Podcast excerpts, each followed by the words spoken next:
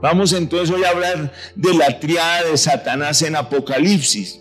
No le llamo Trinidad porque Trinidad viene de santidad y en Satanás no hay santidad.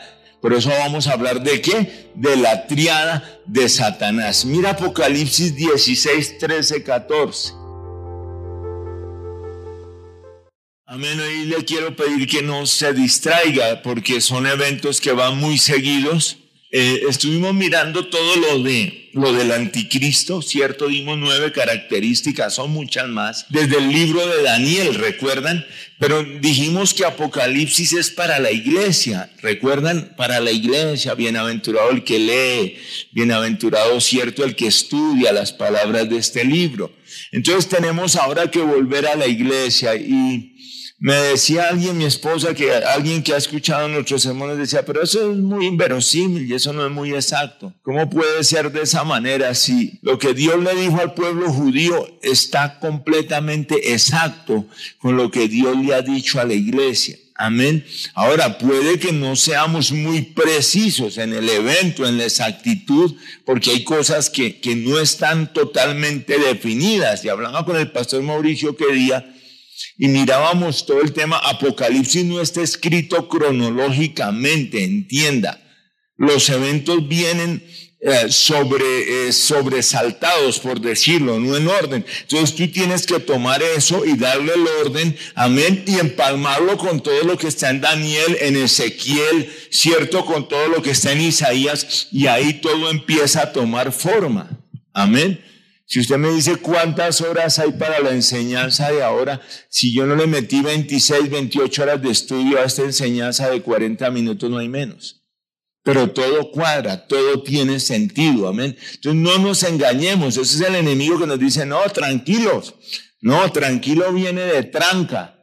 Cuando usted pone una tranca, usted duerme tranquilo. Amén. Entonces ponga tranca a su vida para que pueda estar tranquilo, hermano en Cristo. Vamos entonces hoy a hablar de la triada de Satanás en Apocalipsis. No le llamo Trinidad porque Trinidad viene de santidad y en Satanás no hay santidad. Por eso vamos a hablar de qué? De la triada de Satanás. Mira Apocalipsis 16, 13, 14. Y vi salir de la boca del dragón. ¿El dragón es quién? Satanás en persona. De la boca de la bestia que es quién? El anticristo y de la boca del falso profeta. Recuerda que les dije, vamos a hablar de la Trinidad. Ahí está ya la Trinidad. Le repito, el dragón, ¿quién es? Satanás. La boca de la bestia, ¿quién es? El anticristo. Y la boca del falso profeta, tres espíritus malignos que parecían que ranas. Mire el 14. Son espíritus de demonios, ojo que hacen señales milagrosas y que salen a reunir a los reyes del mundo entero para la batalla del gran día del Dios Todopoderoso. Entienda, por eso dice la Biblia, se levantarán falsos profetas. Profetas, o sea, ¿qué va a ser en dónde? En el mundo entero, ya está sucediendo. ¿Cierto? Habrán señales, habrán milagros. Les dirán, allí está el Cristo. Esos demonios van a lograr hacer cosas milagrosas donde la gente va a creer, ¿cierto? Que ellos son, eh, vienen de parte de Dios. Por eso no se guíe por los milagros. Los milagros no son señal de nada. Por eso Cristo dijo, esta, señala, esta generación perversa pide señales. ¿Correcto? Ahora bien, dicho esto, entonces entendamos que está la triada de Satanás en el mundo. La bestia, le dije a usted que es un sistema político, comercial y religioso que va a impulsar al anticristo. Lo que va a hacer es impulsarlo. Se llama en la Biblia la Gran Babilonia o la Gran Ramera. ¿Correcto? Es un sistema religioso y político, donde hay economía, mucho dinero, y que va a estar empujando al anticristo, empujándolo, empujándolo. El falso profeta, ¿cierto? Eh, y, entiéndame técnicamente que, que este, esta bestia en esencia, pues eh, está Satanás detrás, ¿correcto? Todo esto tiene que ver con Satanás. Después viene el falso profeta, ¿cierto? Que va a ser alguien con poder religioso que va a fomentar y a impulsar también al anticristo, ¿correcto? Su eslogan va a ser, todos los caminos conducen a Dios. Ese es su eslogan. Y está en la Biblia, ¿correcto? ¿Qué es lo que ha estado diciendo el Papa? Ahora que fue y se le arrodilló a los musulmanes. Todos los caminos conducen a Dios.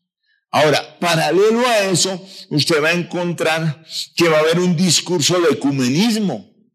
Ese va a ser el discurso, ¿cierto?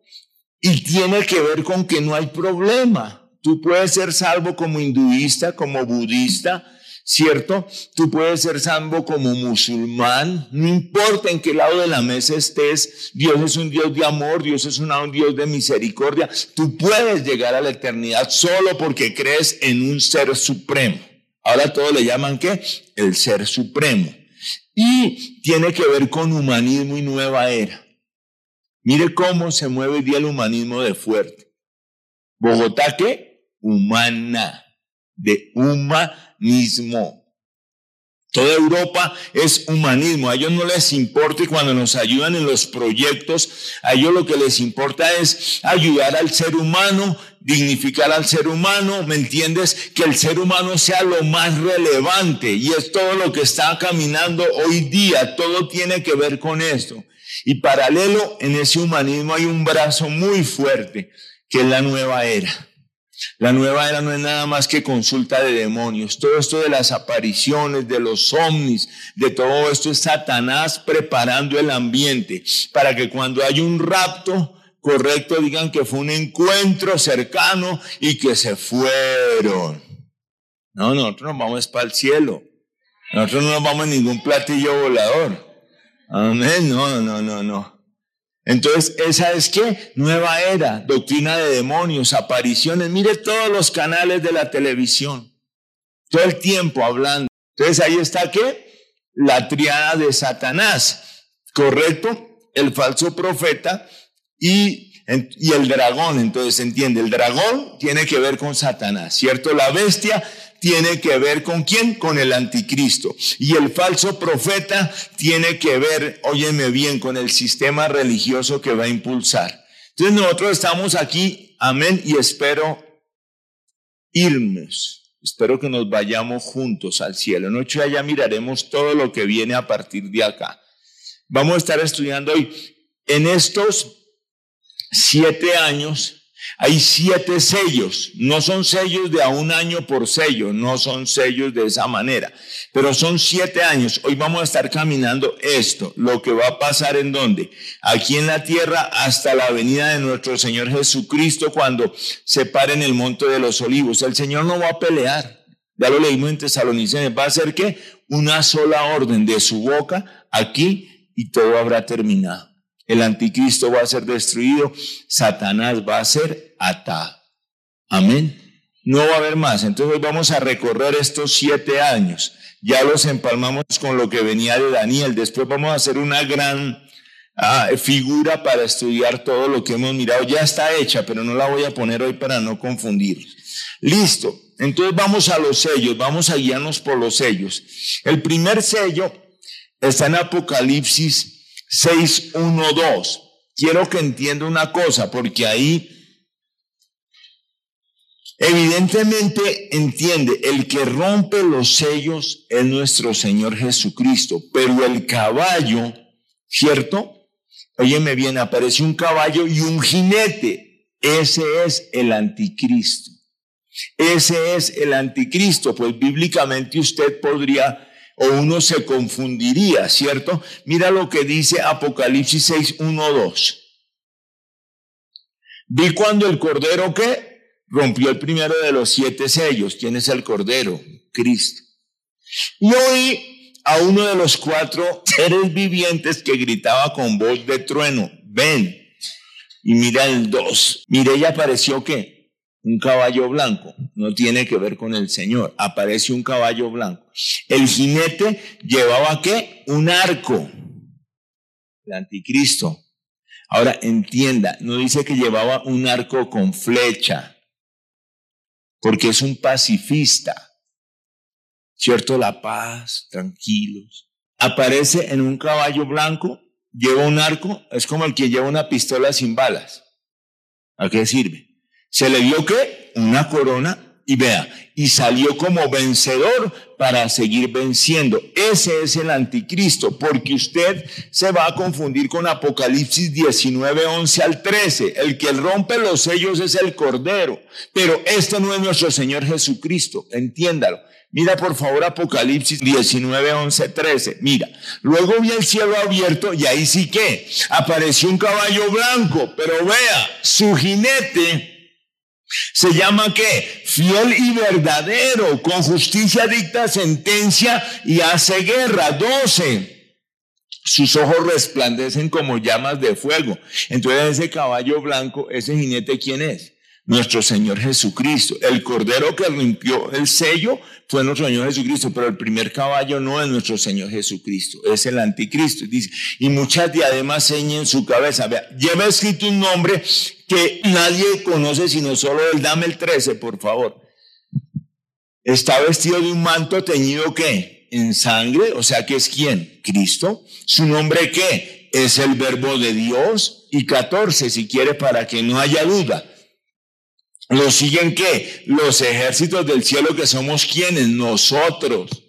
Vestido en caballo blanco y ya dijimos que uno que otro en burro, ¿no? Al que no llegó a adquirir el caballo porque no llevó ninguna corona, nada, en su burro detrás de nosotros dándole. ¿Y vestidos qué? De lino fino, blanco y limpio, eso somos nosotros. Amén. Y esa es la segunda venida de nuestro Señor Jesucristo. Alaba al Señor por eso. Y volvamos al primer y volvamos al primer sello. Ahora, vamos a trabajar rápido y le voy a poner tareas si usted estudia en su casa. Tienes que entender que habrá una invasión a Israel desde el norte. Tú lo puedes leer en tu casa, Ezequiel 38 y 39. Ahí la Biblia habla de la invasión de Gog y de Magog. Entiende, Gog es el gobernante, Magog es la tierra. Y si tú miras y empiezas a mirar cómo habla Ezequiel, habla de la tierra de Mesec. Mesec, si tú miras cuando estudiamos el diluvio aquí, todo lo demás, Mesec era el nieto, óyeme bien, era el nieto de Noé. Y Mesec fue el que fundó Moscú.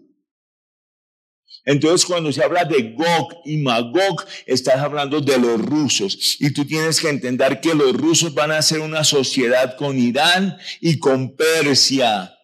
Pues Persia y Irán es lo mismo, ¿correcto? Porque Persia cambió su nombre Irán en el año 36. Ellos hacen ahí una consolidación y van a atacar a Israel. Esa va a ser una peleita chiquita.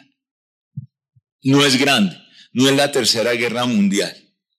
Ahora, no, la Biblia no establece si es antes del rapto o después del rapto. Pero lo que es una verdad es que Rusia va a venir con Irán.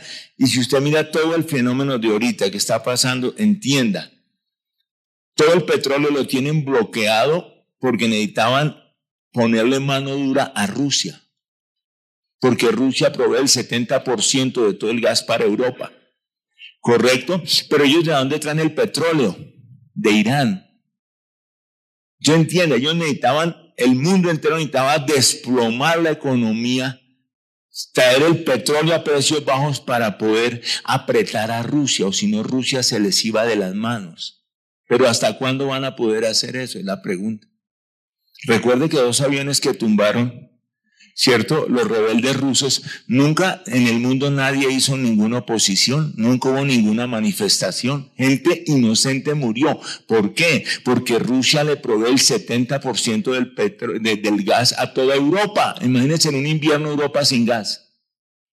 Entonces les tuvo que quedarse qué? Calladitos, pero ¿hasta cuándo van a poder mantener esto así? ¿Hasta cuándo es la pregunta? ¿Correcto? Y ellos se van a venir derecho derecho a buscar a quién? A Israel. Y entonces ahí es cuando aparece el anticristo. Ahí aparece el anticristo y dice, no, no peleen. Tranquilos, organicémonos, esto podemos funcionar juntos, ¿cierto? Y ahí entiende que va a aparecer el sistema ecuménico fuerte. Mire que el Papa lo que hizo con Cuba es algo sorprendente porque es un tema político. ahí entra el sistema económico, entra el sistema religioso, ¿correcto? Y le dicen a esta persona, usted tiene la autoridad, usted lleve adelante las riendas de esto. Entonces ese fue cuál? El primer caballo en el primer sello. ¿Es quién? El anticristo. Usted puede verificar eso en 1 Tesalonicenses 5, 2 y 3, no lo vamos a poner, avancemos. Segundo sello, Apocalipsis 6, 3 al 4, ella se va poniendo todo más duro, más duro. Estamos en los primeros tres años y medio. Ahora bien, en el segundo es un caballo bermejo, rojizo. Por eso es Barranca Bermeja, porque toda la arena que rodea a Barranca es rojiza, Barranca Bermeja, ¿correcto? El caballo bermejo es rojizo. Y mira lo que dice Apocalipsis 6, 3, 4, ya empezamos. Dice, cuando el cordero rompió el segundo sello, oía al segundo ser viviente que gritaba que, ven. Y mira lo que dice el 4. ¿Salió qué? Otro caballo. El Señor rompe el sello, nada que ver con el caballo, ¿correcto? sale otro caballo de color rojo encendido. Al jinete se le entregó una gran espada, vea, se le permitió quitar, ¿qué? La paz de la tierra y hacer que sus habitantes se mataran unos a otros. Entonces, cuando sale el segundo jinete, el bermejo, el primero es el anticristo, tranquilo, paz, no se preocupen, funcionemos, ecumenismo, todo andando. Pero después se suelta el segundo caballo que es el bermejo. Ahora, entiende una cosa, si tú miras la Biblia en Zacarías 1.8, si tomas apuntes, en el 6.2, bermejo significa guerra, muerte y violencia. Mira, ahí está todo el contexto y está explicado. Entonces el caballo bermejo se rompe la paz y la seguridad de los primeros años de la tribulación. Nosotros ya no estamos. Lo que hizo el anticristo de tranquilos, no hay problema, se acaba. Y entonces ahí es cuando el anticristo se apodera del gobierno de Europa y del gobierno del mundo entero. Pero de manera pacífica, le dice tranquilos, todo esto todavía lo podemos poner en orden. Toma Europa y toma el resto del mundo y el anticristo empieza a gobernar. Mira Daniel 11:21, por favor. Daniel 11, 21. En su lugar reinará que un hombre despreciable, indigno de ser rey, que invadirá el reino cuando la gente se sienta que más segura, tranquilos, yo manejo esto, no se preocupen, ¿para qué van a pelear? ¿Cierto? Va a tomar el reino de Europa, va a tomar el reino de los demás países y la gente va a decir, uy, chévere, ahora sí, un gobernador en el mundo, plata, todo va a estar bien, ¿sí? Y recurriendo qué? Artimañas, usurpará el trono. Ahí ya todo empieza a cambiar. Ese anticristo benévolo, ayudador, con el Papa, con todo el mundo diciendo este es, ¿cierto? Los, los hinduistas, los musulmanes, todos ahí ya le dicen, no, aquí ya la cosa va cambiando. Mira que va a ser un conquistador y guerrero. Daniel 8:24. Daniel 8:24. Que llegará a tener qué? Mucho poder. Pero no por sí mismo. Ese rey causará impresionantes destrozos y saldrá airoso en todo lo que emprenda. Destruirá qué? A los poderosos y al pueblo santo, Israel. Él ya le va volteando a Israel. Israel lo monta, Israel lo pone ahí, pero él ya empieza a decirles, qué pena, ¿cierto? Y entonces aquí tienes que entender una cosa. Se va a considerar que es invencible el 25. La gente considera es invencible. Con su astucia, ¿qué? Propagará el engaño, creyéndose que un ser superior destruirá mucha gente que creía estar segura y se enfrentará al príncipe de los príncipes. Pero será que destruido sin intervención humana. ¿Quién es el príncipe de los príncipes? Jesucristo. Él se va a enfrentar ahí en Armagedón, pero va a ser destruido sin una sola guerra, no va a haber una sola bala, nada. El Señor Jesucristo da una palabra, da una orden y se acabó el tema. Con una sola palabra de su boca, hermano, en Cristo. Los humanos no van a hacer nada, no vamos a hacer nada. Nosotros venimos ahí a caballos de chévere para que nos vean que somos hartos. Pero no más. Nosotros no vamos a pelear, no vamos a nada. Tranquilo, hermano, no va a pelear. Aguántese las ganas, no hay pelea. ¿Listo? Sigamos. Después se va a apoderar de Israel y del petróleo del Medio Oriente. Él toma Israel y toma el petróleo del Medio Oriente. Daniel 11:24. Entonces imagínense, cuando las provincias más ricas se sientan más seguras, ¿dónde está la riqueza? Todo Oriente, Arabia Saudita, toda esa parte. Las invadirá, logrando así que jamás, lo que jamás lograron sus padres y abuelos. Repartirán entre sus seguidores el botín y las riquezas que haya ganado en la guerra y hará planes para atacar a las ciudades fortificadas. Pero esto no durará mucho tiempo.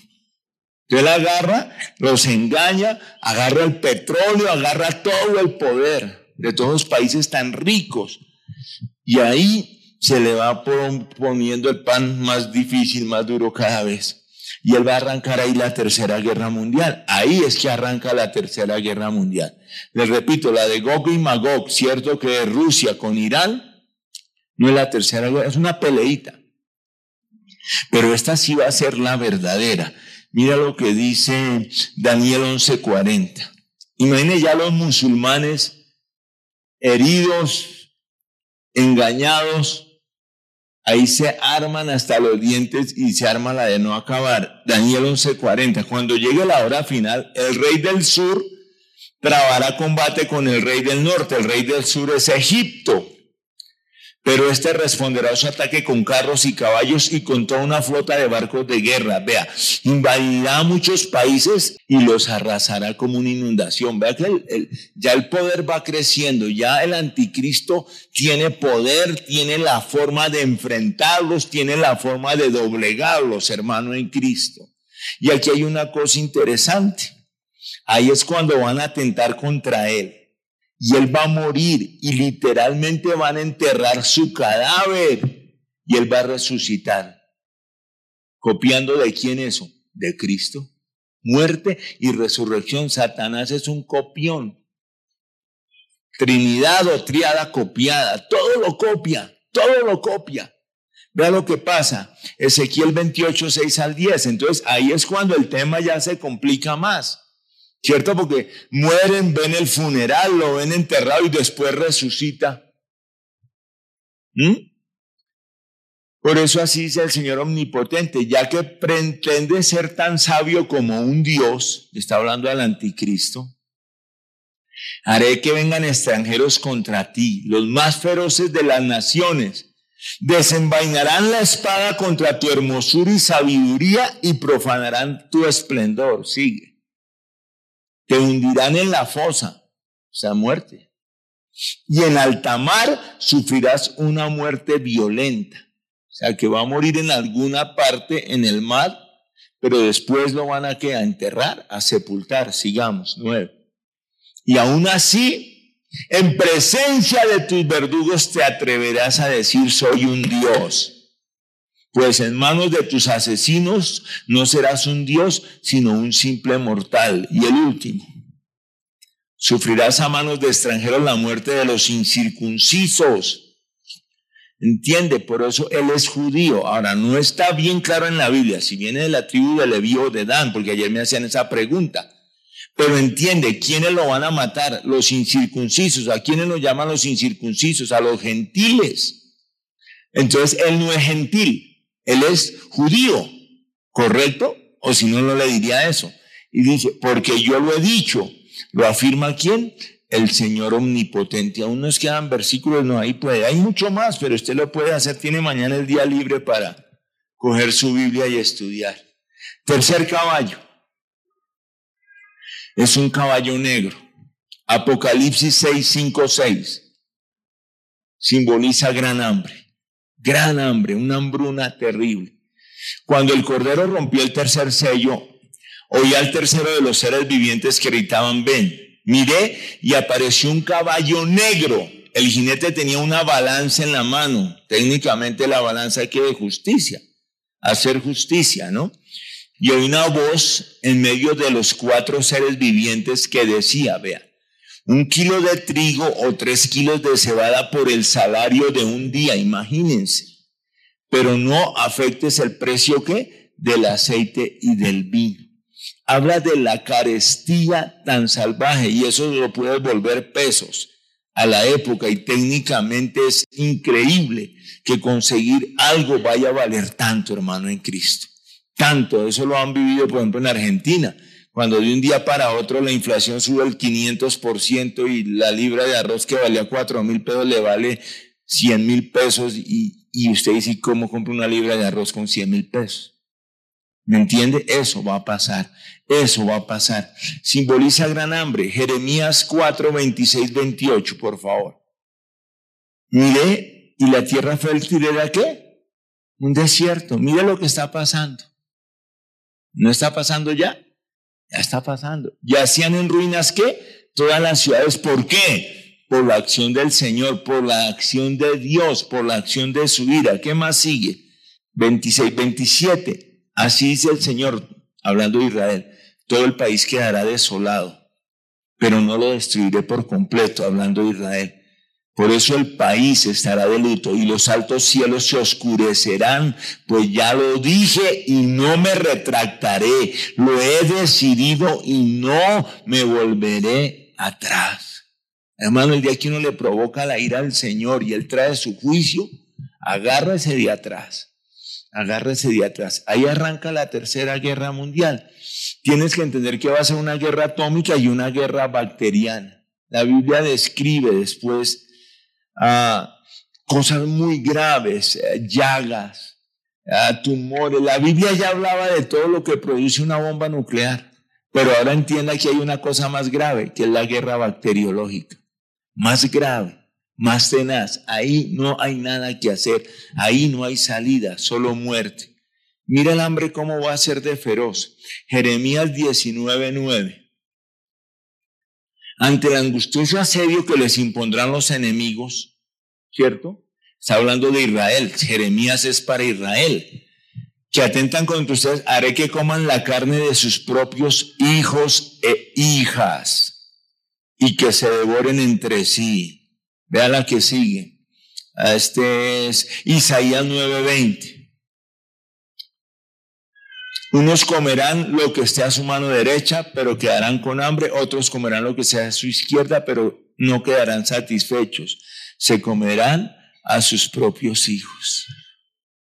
Viene fácil, ¿no? Viene fácil. El que se queda, queda en la grande, hermano. Y vea Mateo 24, 7. Se levantará nación contra nación, reino contra reino. Habrá hambres y terremotos por todas partes. Imagínese usted con hambre y después pues, cuando veamos el otro caballo se pone todo peor. Cada vez se va poniendo peor. Pero usted imagínese con hambre y encima de eso métale un terremotico y encima de eso métale todos los problemas. El anticristo buscando para que usted lo marquen. Usted teniendo que alabar al diablo y corra, porque si se deja marcar, perdió. ¿Se imagina lo que va a hacer quedarse? Y la Biblia dice que se quedarán muchos de los escogidos, de los santos. Ahora el cuarto sello. Hay mucho más que decir, yo solo estoy haciendo un resumen, no se lo estoy cobrando. Apocalipsis 6, 7, 8. El caballo amarillo, ahí ya todo se puso peor. Muerte, guerra, hambre y plagas. Estamos en los tres y medio primeros años. Y ahí ya arranca lo fuerte. Vamos al pasaje de la Biblia, Apocalipsis. Cuando el Cordero rompió el cuarto sello, oí la voz del ser viviente que gritaba ¿qué? ven. Y ocho. Miré y apareció que un caballo amarillento. El jinete se llamaba qué? Muerte y el infierno lo seguía de cerca. La muerte ahí, ahí cabalgante, respirándote en la nuca. El infierno ahí pegado, ahí pegado. Y, se les otorgó poder sobre la cuarta parte de la tierra. ¿Entiende? La cuarta parte de la tierra.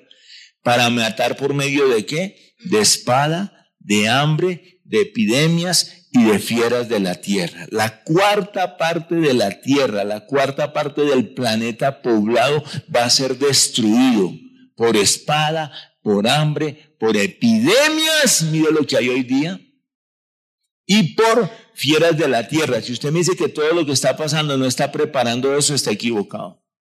Si usted me dice que el noticiero que usted ve no está dándole la apertura a esto, está equivocado.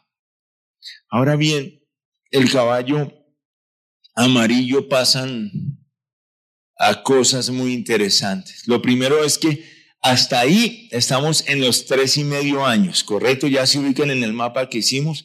Ahí todavía Satanás está en el cielo. Yo no sé cómo va a pasar nosotros con las bodas del Cordero y todo lo demás allá, pero él va a estar allá. Mira Apocalipsis 12, 7 al 12. Se desató entonces, ¿qué? una gran guerra. ¿En dónde va a haber guerra también? En el cielo. Esto no es facilito. Aquí abajo esto está podrido y allá arriba estamos o están los ángeles en problemados. Miguel y sus ángeles convirtieron a quién? Al dragón. ¿Quién es el dragón? Satanás. Este y sus ángeles a su vez le hicieron qué? Frente. Siguiente. Pero no pudieron vencer. Y ya no hubo lugar para ellos en el cielo. ¿Dónde vivían? en el cielo. Siguiente, nueve. Así fue expulsado que el gran dragón, ¿dónde estaba? En el cielo, está a diestra, a siniestra, perdón, de Dios.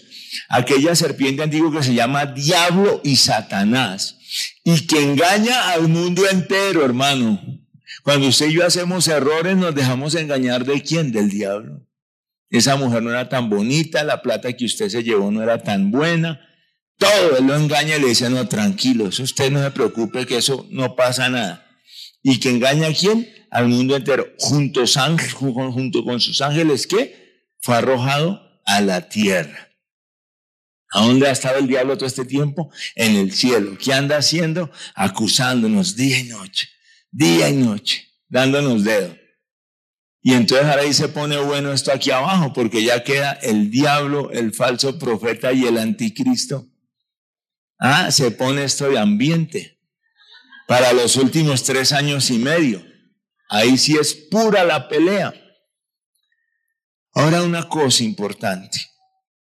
Ahí el anticristo, hasta ahí se había mostrado tranquilo religiosamente. Era un guerrero, pero ahí, mira, dice la Biblia en Apocalipsis, mira Apocalipsis 17, 1, 2 rápidamente. Veamos dos cosas. Es importante uno de los siete ángeles que tenía siete copas se me acercó y me dijo, ven y te mostraré el castigo a la gran prostituta que está sentada sobre muchas aguas. Con ella cometieron adulterio quienes, los reyes de la tierra, los habitantes de la tierra se embriagaron con el vino de su inmoralidad. Y vea por favor ahí al final, ah, en el 17, 15, 16. Además, el ángel me dijo, las aguas que has visto donde está sentada la prostituta son pueblos, multitudes, naciones y lenguas. 16. Los diez cuernos y la bestia que has visto le cobrarán qué? Hoy a la prostituta. Entonces, primero trajeron cierto el ecumenismo, cierto toda la religión al lado del anticristo. Satanás es el rey de la mentira. Y después les dice, qué pena, hasta aquí llegamos causará ruina y la dejarán que destruida. Devorará su cuerpo y la destruirá con fuego. Todos los que se le asociaron, los ecuménicos, el, el, el, entiéndame, eh, todos los que llegaron ahí, Satanás les va a decir, hasta aquí llegamos. Ahora es mi religión. Yo soy Dios, yo soy digno de alabanza. Y es cuando entra al templo en Jerusalén, que ya han reconstruido, correcto, y dice, ahora me tienen que adorar es a mí. ¿Y tiene de socio a quién? Al diablo. Ya el falso profeta lo sacan de la triada.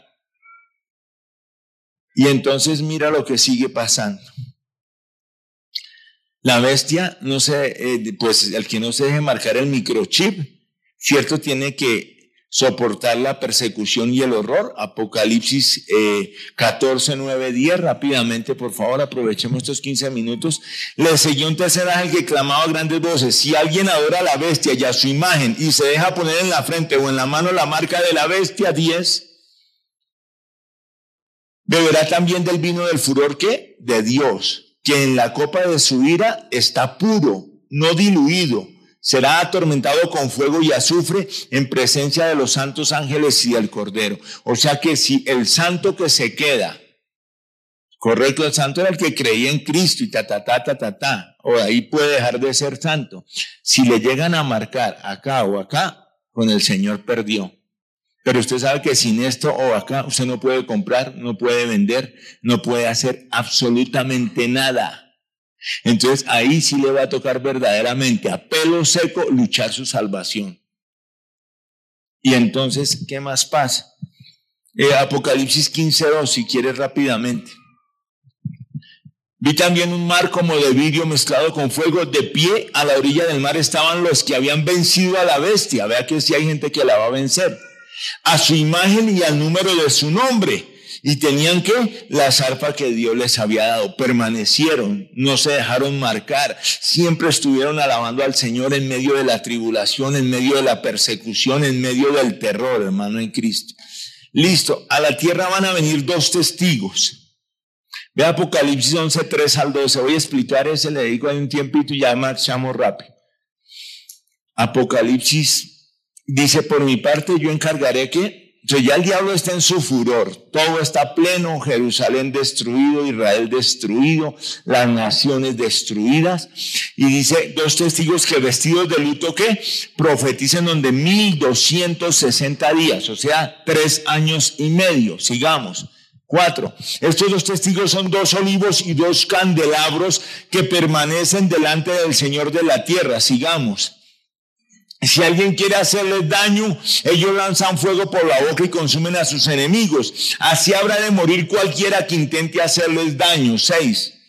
Estos testigos tienen el poder de cerrar el cielo a fin de que no llueva mientras estén profetizando. ¿Quién hizo eso? Elías. Elías. Y tiene el poder para convertir las aguas en sangre y para azotar a la tierra cuantas veces quiera con toda clase de plagas. ¿Quién hizo eso? Moisés, quienes van a resucitar o quienes van a volver, Moisés y Elías a predicar, a profetizar, a hablar. Siguiente, siete. Ahora bien, cuando hayan terminado de dar su testimonio, en ellos predicando, la bestia que sube del abismo les hará la guerra, los vencerá y los matará. Guerra es guerra y todos llevamos del bulto, dijo la monjita. Siguiente, ocho. Sus cadáveres quedarán tendidos en la plaza de la gran ciudad, llamada en sentido figurado que Sodoma y Egipto, donde también fue crucificado el Señor. Un momento ahí, estamos hablando de quién? De Jerusalén. Mira como el Señor ya está viendo a Jerusalén, la está viendo en la misma magnitud de Sodoma y la está viendo en la misma magnitud de Egipto. Eso es en Jerusalén. Ahí los van a matar. Ahí los van a tener en la plaza de la gran ciudad. Muy seguramente sea en el lugar donde está eh, la, la, la, planicie del templo, donde va a estar la mezquita musulmana, el templo de los judíos, muy seguramente ahí. Mira el 9, por favor. Y gente de todo pueblo, tribu lengua y nación contemplará sus cadáveres por tres días y medio. Eso no era posible hace cinco años, hoy día sí. Hasta usted en su teléfono puede estar viendo noticias, usted puede estar viendo. Dice que en todo lugar, ¿cierto? Lengua, nación, tribu van a ver los cadáveres. Nadie va a viajar hasta allá, pero se puede ver por noticias, se puede ver por internet, se puede ver por todos los sistemas, Facebook, en fin. ¿Y qué? Y no permitirán que se les dé sepultura. Siguiente. Los habitantes de la tierra se alegrarán de su muerte. Ve hasta dónde habrá llegado la maldad de la gente. Uy, siquiera mataron a esos profetas que hablándonos de juicio y todo, si esto ya se compone, esto ya se arregla. Uy, siquiera los mataron. Harán fiesta y se intercambiarán regalos. Miren la maldad del ser humano hasta dónde habrá llegado. Porque esos dos profetas les estaban haciendo la vida imposible. Ahora mira, hoy día es lo mismo.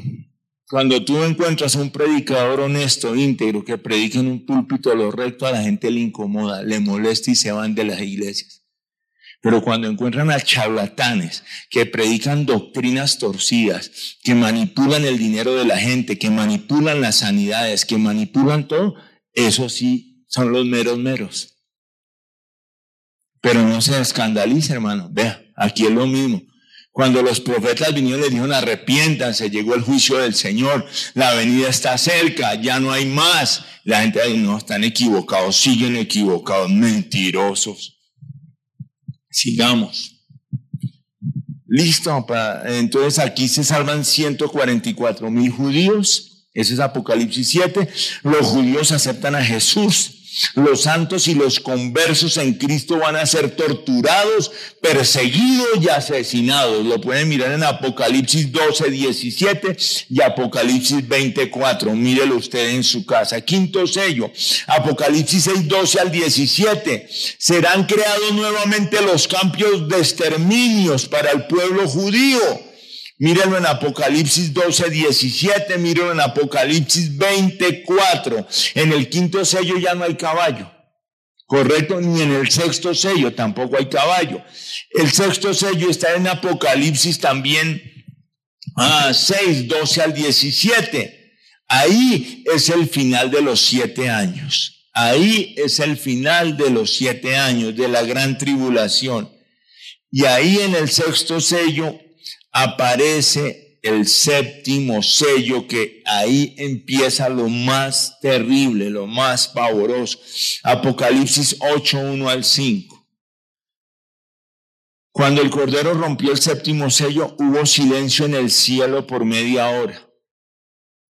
Hay unos que dicen que hubo silencio porque no había mujeres.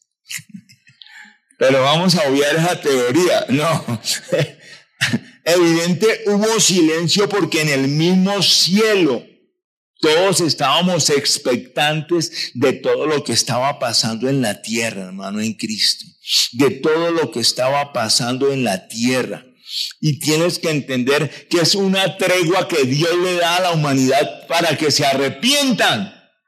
Es una tregua, es un momento en que nosotros en el cielo, clamando por los que están en la tierra, dice la Biblia, nosotros clamando, los que están en la tierra clamando, le estamos pidiendo al Señor misericordia por los santos que se han quedado, pidiéndoles que les ayude a lograr vencer el tiempo que les falta. Después empiezan las trompetas. Ahí en el séptimo sello, cierto, hay siete trompetas. No creo que sean las trompetas que tocan los del equipo rojo, pero de pronto están ahí tocando trompetas aquí abajo. Capítulo 8 y 9 de Apocalipsis. Ahí empiezan las trompetas. Y la séptima trompeta, tú lo puedes mirar, léelo con calma. Y la, la séptima trompeta va a anunciar el juicio de las siete copas, que ahí es lo más duro, lo más difícil, lo peor. Amén. Entonces, en el séptimo sello que suenan siete trompetas, en las siete trompetas, en la séptima empieza el juicio de las siete copas. Eso va a ser terrible, terrible. Cuando tú miras la Biblia, vas a encontrar, por ejemplo, que la tercera parte de la vegetación, cuando suenan las trompetas, va a ser destruida por fuego y granizo. Granizos del tamaño de, de una roca que van a caer del cielo. Fuego quemando la tierra. ¿Por qué? Recuerde que el ozono ya se habrá terminado con tanta guerra, con todo lo que ha pasado. Entonces, el sol ardiendo, ¿qué va a hacer? Incendios aquí, incendios allá, incendios en todo lado, hermano, en Cristo. Óyeme bien, la tercera parte de la vegetación de la tierra será que destruida por fuego y granizo. Imagínense, si no había comida antes, y ahora lo que queda va a ser destruido. Siguiente, se contaminará la tercera parte del mar y de los ríos. Mire Apocalipsis 8 y 9. Imagínense el mar dañado en su tercera parte. Imagínense los ríos. La Biblia dice que van a caer meteoros, ¿cierto? Van a caer planetas que van a chocar. Imagínense todo ese fuego que viene con azufre, con ácidos, con todo cayendo sobre el mar, sobre las aguas. aguas totalmente podridas. Imagínense, ahí la Biblia cuenta que los mares van a morir peces, pero por miles. Todo en su final, todo en su momento final, hermano, en Cristo. Y por último, tienes que entender que el sol y la luna y las estrellas durante la tercera parte del día y de la noche no van a funcionar. O sea que en el día de las 12 horas de luz van a haber 8 horas, un poquito menos, que en la noche, de la noche la luna eh, por 12, de las 12 horas, 4 horas no va a alumbrar, las estrellas no van a alumbrar. Imagínense si no hay sol, no hay calor, el frío. A eso de usted si se quedó, Dios lo guarde, Dios nos guarde. Podamos obtener la vida eterna, amén. Pero imagínese usted lleno de estrés, de angustia, oyendo de guerras, de terremotos, sin nada para comer.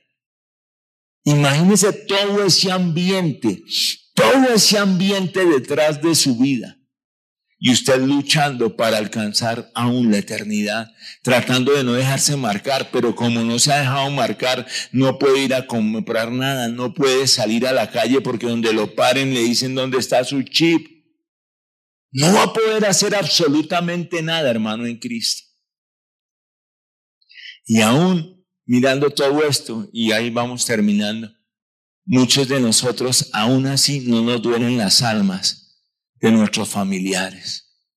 No nos duelen las almas de nuestros hijos, no nos duelen las almas de los que aún no conocen a Cristo, porque el único camino al cielo es Jesucristo. Y el que no haya confesado a Cristo Jesús como Señor y Salvador, y el que no haya vivido como un verdadero cristiano va a estar en problemas. Por eso el Señor dirá, dice, no todo el que dice Señor, Señor será salvo.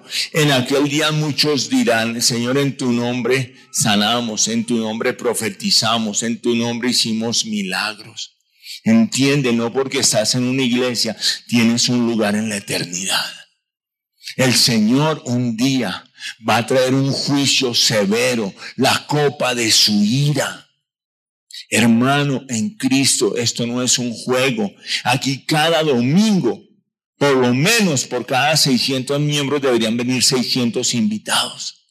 A mí me duele el corazón cuando digo cuántos invitados hay. No nos duele la gente que está caminando al infierno. El Señor puede aparecer en cualquier momento. Hermano en Cristo, ahí, ahí, imagínate cuando lleguemos al cielo y tú voltees a ver y no encuentres a tu hijo, a tu hija, a tu mamá, al primo, al amigo que amaste, va a ser muy doloroso.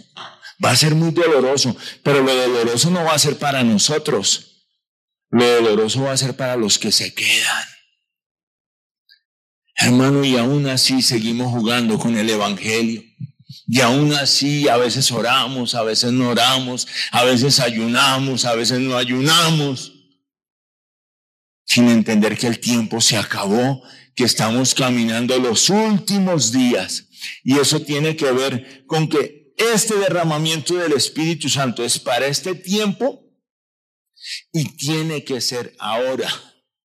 Y tiene que ser en este tiempo. No hay más tiempo. No hay tiempo.